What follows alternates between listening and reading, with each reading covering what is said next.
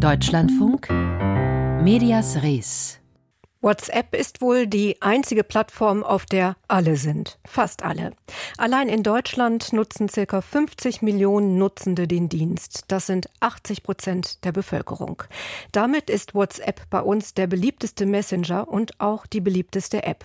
Vor genau zehn Jahren kaufte Facebook den Dienst. Wie vorausschauend dieser Kauf war, das weiß Katharina Wilhelm. Es war eine Nachricht, die damals Wirtschaftsreporter zum Staunen brachte. 19 billion dollars for a phone app, come on. It's a lot of money, man. 19 Milliarden US-Dollar blätterte Facebook 2014 für das noch recht junge Unternehmen WhatsApp hin. Die teuerste Übernahme in der Geschichte Metas, so wie Facebook mittlerweile heißt. Grund für die Übernahme war zum einen der riesige Erfolg. Mit nur 50 Mitarbeitern hatte WhatsApp in fünf Jahren ein Netzwerk aufgebaut, das 2014 schon eine halbe Milliarde Nutzer vorweisen konnte. Das habe vorher noch niemand geschafft, so Mark Zuckerberg in der Konferenz zum Kauf. Dieser Erfolg wurde Facebook wohl auch unheimlich und stellte eine unmittelbare Konkurrenz zum Facebook Messenger dar.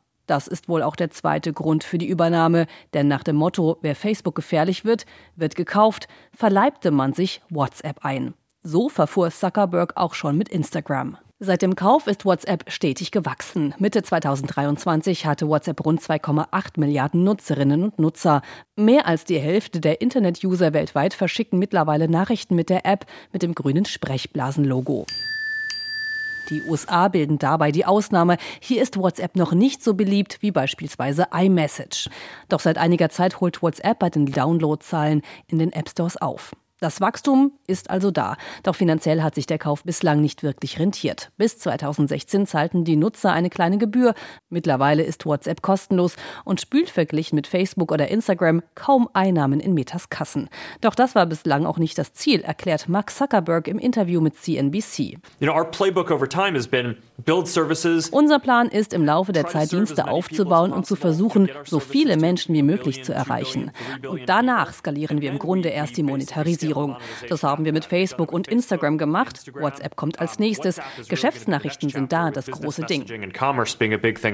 Gemeint sind Nachrichten beispielsweise von Fluggesellschaften, die über Verspätungen informieren oder eine Bank, die Kunden Codes schickt, um sich in das Online-Konto einzuloggen. Dies läuft meistens noch über SMS. WhatsApp will in den Markt rein und die SMS am liebsten langfristig ablösen.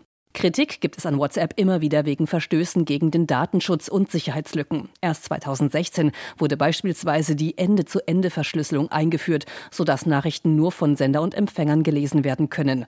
Doch daran haben viele Zweifel, wie Wirtschaftsjournalist Peter Elkin zum Beispiel. The assurances that Facebook and WhatsApp offer from Mark Zuckerberg on down that no one can ever read any message on WhatsApp because it's encrypted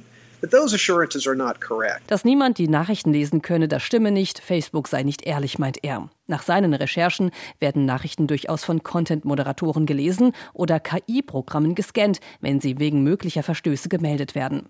Auch die Weitergabe von Daten an Facebook wurde wiederholt kritisiert. 2021 sollten Nutzer außerhalb der EU dieser Datenweitergabe zustimmen, damit die Daten zu Werbezwecken genutzt werden können. Daraufhin meldeten sich einige Nutzer bei anderen Diensten an, wie Threema oder Signal. Doch an der Popularität hat sich trotz allem wenig geändert. In Deutschland beispielsweise ist WhatsApp mit Abstand die beliebteste Smartphone-App. Katharina Wilhelm berichtete über den Kauf von WhatsApp durch Facebook vor zehn Jahren.